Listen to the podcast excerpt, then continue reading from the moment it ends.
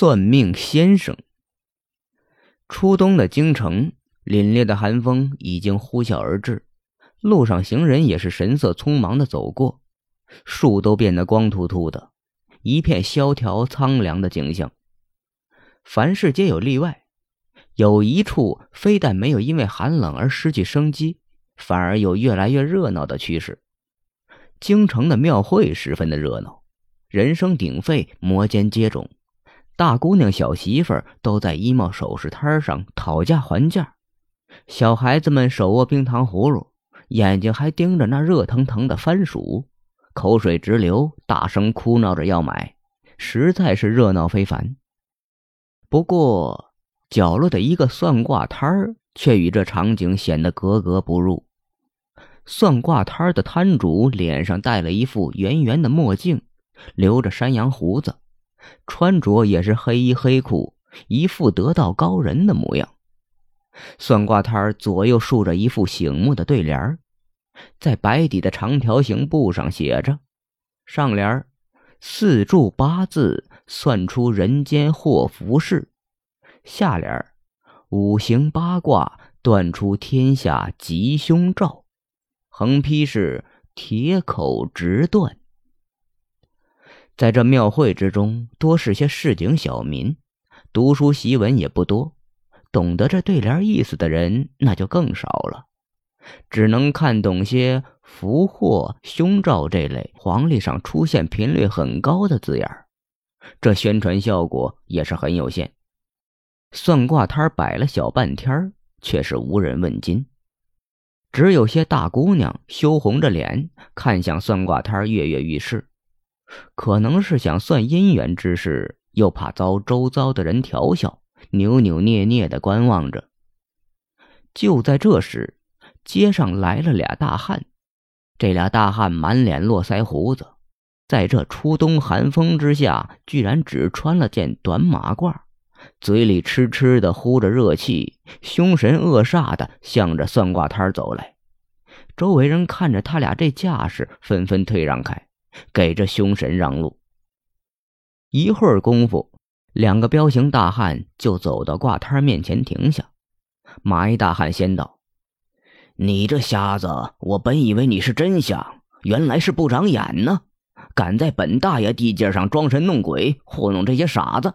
你问过我兄弟俩了吗？”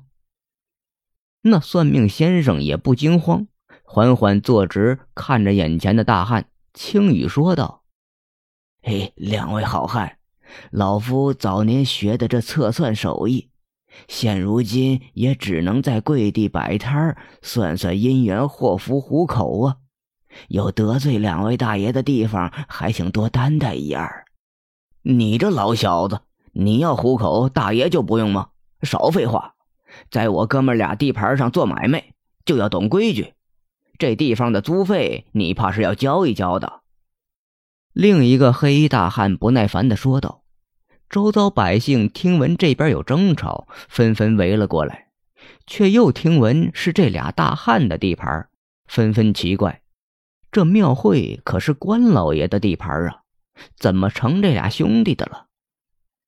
哎，可是老夫今儿个尚未开张啊，哪里有钱孝敬二位？老夫也别无他计，不如替二位好汉算上一卦。”算是这跪地租金可好啊？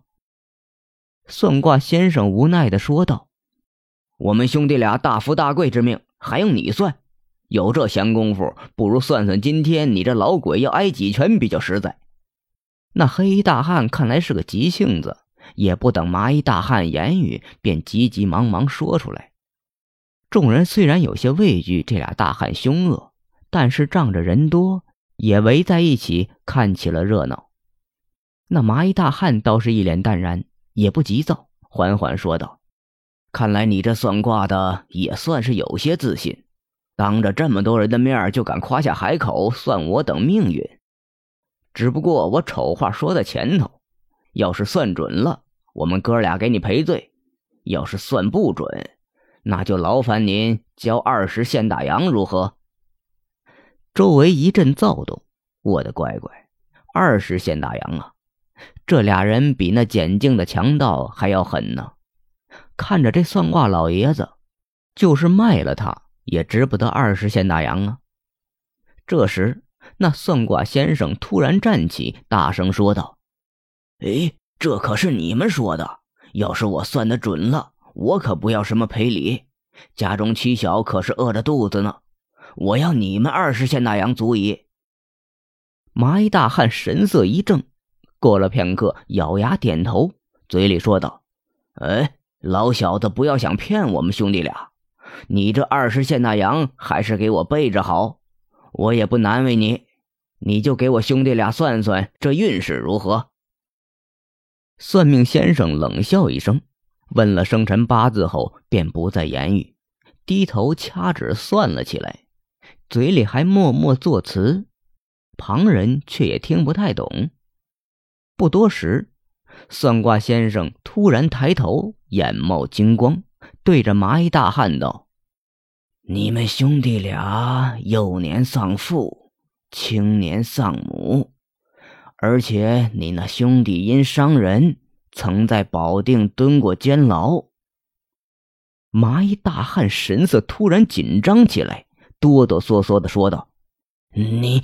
你怎么知道的这般清楚？莫非你先前调查过我们？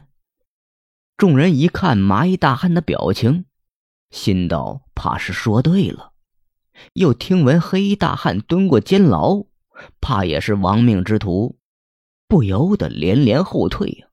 那算命先生却道：“我与你们素未平生，老夫也是今天刚来到这京城开摊算卦。”哪有闲工夫了解你们闲事儿？说完，看着麻衣大汉沉默不语，又说道：“而且你还有一五岁小儿，自幼体弱多病，最近恐怕是得了大病，你这才出来打我这老东西秋风吧？实话告诉你吧，我推算你这小儿时日无多。”看你面相，恐怕也是中年丧子之相，回去准备后事吧。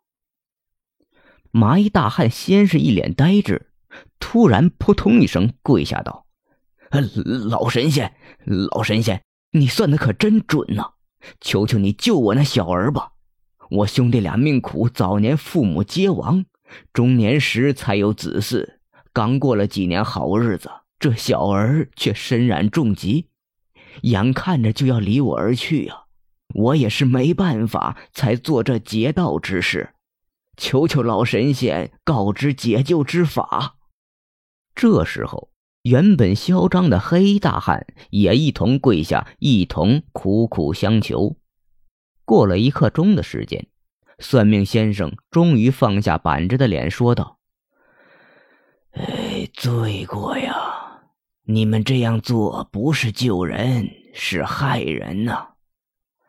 苍天有眼，冥冥中自有天意。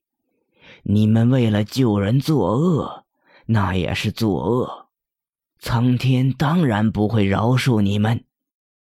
罢了，我今天算是泄露天机了，折损些寿元，告诉你们破解之法吧。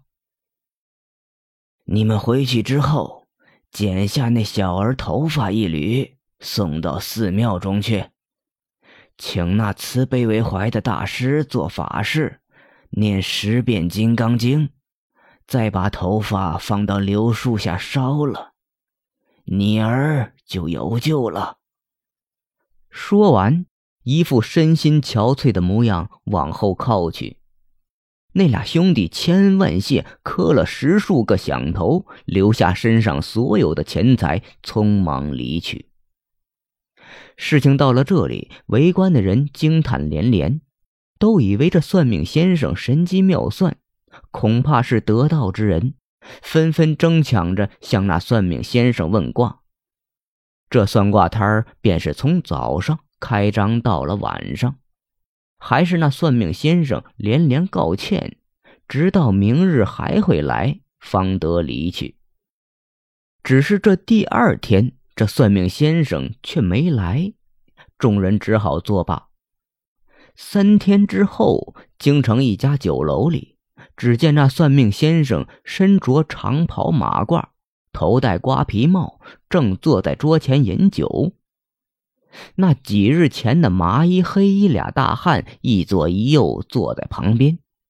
麻衣大汉举起酒杯，笑吟吟道：“是师傅，这次我兄弟俩演技如何？”那算命先生举起酒杯，一饮而尽，手捏花生米道：“这次你兄弟俩表现比上次保定府时候强多了。这次我们收获颇丰啊，够我们师徒三人用些日子了。”说完，三人便哈哈大笑起来。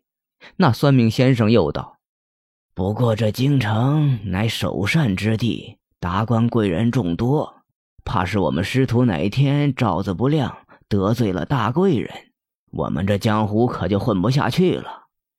所以我们要换个地方。”那黑衣大汉急忙问道：“呃，师傅，下次我们去哪边摆摊啊？”算命先生哈哈一笑，马褂一抖，说道：“哎，不远，天津卫。”